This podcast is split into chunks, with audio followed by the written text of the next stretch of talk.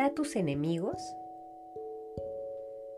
Soy Mónica Ibáñez y esto es Palabra Viva. En el nombre del Padre, del Hijo, del Espíritu Santo. Amén.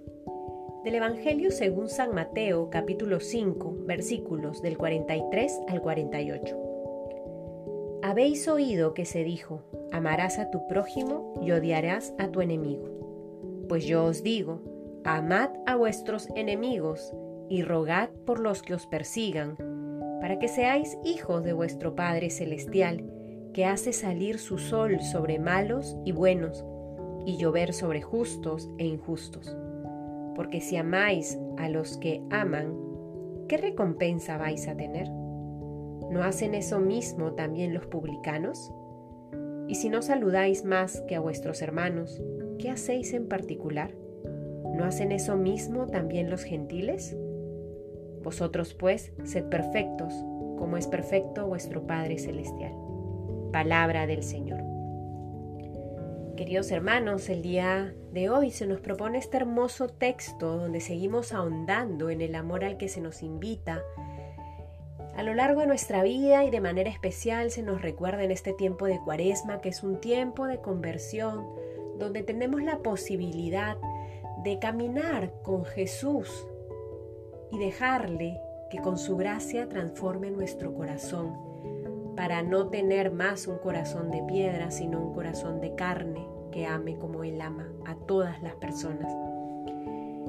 De manera especial se nos pide, se nos invita en este texto a evaluar cómo está nuestro amor hacia aquellas personas que de pronto no son las cercanas no son con las que sintonizamos a frecuencia, sino más bien los catalogamos como nuestros enemigos, nuestros opositores, porque no piensan como nosotros, porque no están de acuerdo con nuestro estilo de vida, porque creen en otra cosa, porque su partido político es otro, en fin.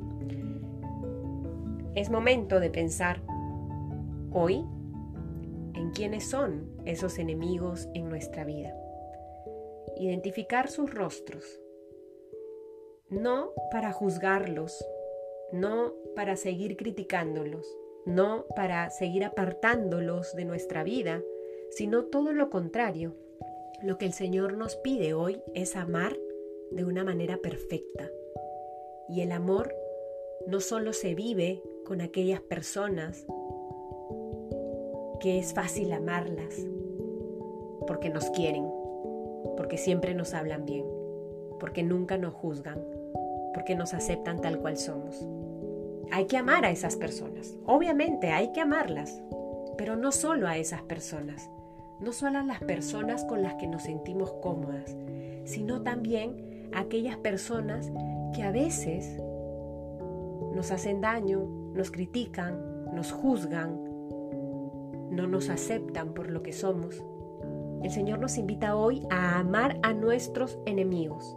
Y eso no significa entonces dejar de amar a los amigos, no, significa amar a todos de manera perfecta. Ser perfectos como vuestro Padre Celestial es perfecto, ese es nuestro horizonte. Y el camino de, nuestro, de nuestra conversión nos tiene que llevar a vivir ese amor perfecto, ese amor pleno. Y es que nada ni nadie puede justificar el odio, el conflicto, la división. Nada es argumento para vivir en conflicto con el otro. Nada es justificación para destruir al otro con mis palabras, con mis gestos, en las redes. Nada de eso es suficiente para no amar a las personas. El Señor hoy nos invita entonces a vivir este amor perfecto con nuestros amigos y con nuestros enemigos.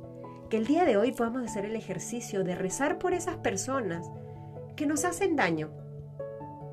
Pongamos sus nombres en oración y pidámosle a Dios que nos permita amarlos tal cual son. En el nombre del Padre, del Hijo, del Espíritu Santo. Amén.